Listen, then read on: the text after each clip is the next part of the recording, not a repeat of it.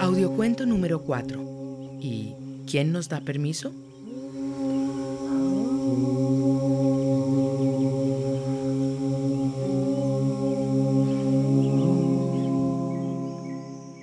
Graciela es nieta de una partera ya mayor que ha recibido a los niños del pueblo desde hace muchos años, tantos que ya ni recuerda cuántos.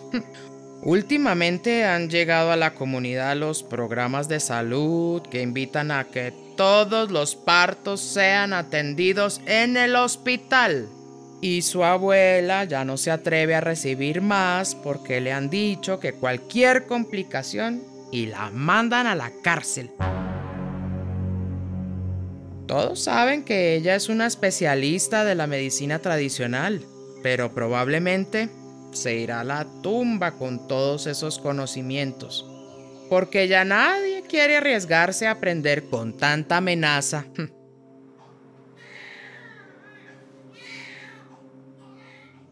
Graciela tuvo su primer hijo hace poco y casi se muere porque no había ambulancia para sacarla al hospital, que queda a varias horas de camino desde su casa.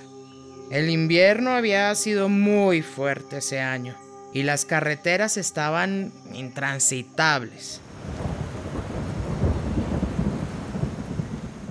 Graciela no había querido que su abuela la examinara durante el embarazo porque le habían dicho en el puesto de salud que le quitarían el subsidio de familias en acción si no iba al hospital para los controles y el parto.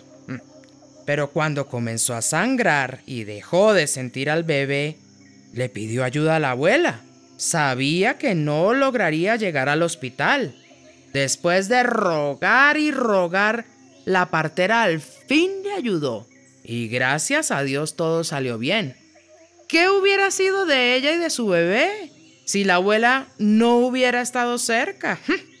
Ahora sí quiere aprender y ha buscado razones para convencer a la abuela de que le enseñe. Estuvo en un curso y comprendió que dentro de los derechos especiales de los pueblos indígenas está el derecho a recibir atención de los programas de salud occidental, pero también está el derecho a conservar las instituciones propias, como los médicos tradicionales, los conocimientos y prácticas de la cultura y las benditas plantas medicinales, como las que su abuela le dio para ayudar a apurar el parto y parar el sangrado. Y que para eso no tienen que pedirle permiso a nadie.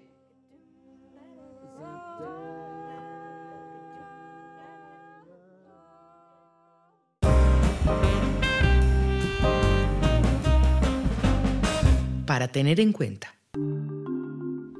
La medicina tradicional está viva en las comunidades indígenas, pero se encuentra amenazada por muchos factores. Las mismas personas de las comunidades tienen la responsabilidad de defenderla y fortalecerla, apoyando a los médicos tradicionales y especialistas de la cultura y confiando en ellos.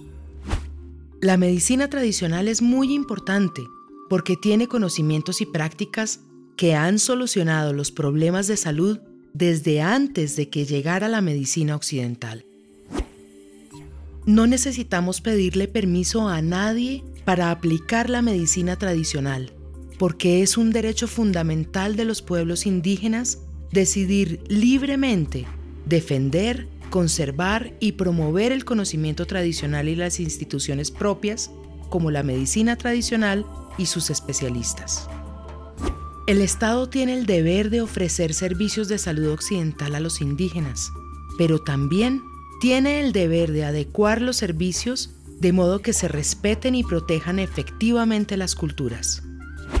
Es necesario que haya aprendices para que se transmitan los conocimientos y siga viva la medicina tradicional. Las plantas medicinales son un regalo que los pueblos indígenas han sabido apreciar, cuidar conocer y utilizar, y por eso hay que defenderlas y conservarlas.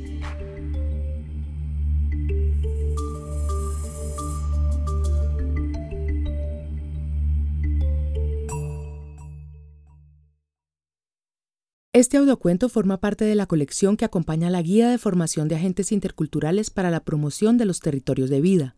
Textos Carolina Maya. Narración Ana María Pacheco. Improvisación vocal Semillas de Canto. Musicalización y ambientación sonora Fundación Casa Acústica. Producción Centro de Estudios Médicos Interculturales. Esta producción ha sido posible gracias al apoyo del pueblo de Estados Unidos a través de USAID, el contenido es responsabilidad del SEMI no necesariamente refleja el punto de vista de USAID o del gobierno de Estados Unidos.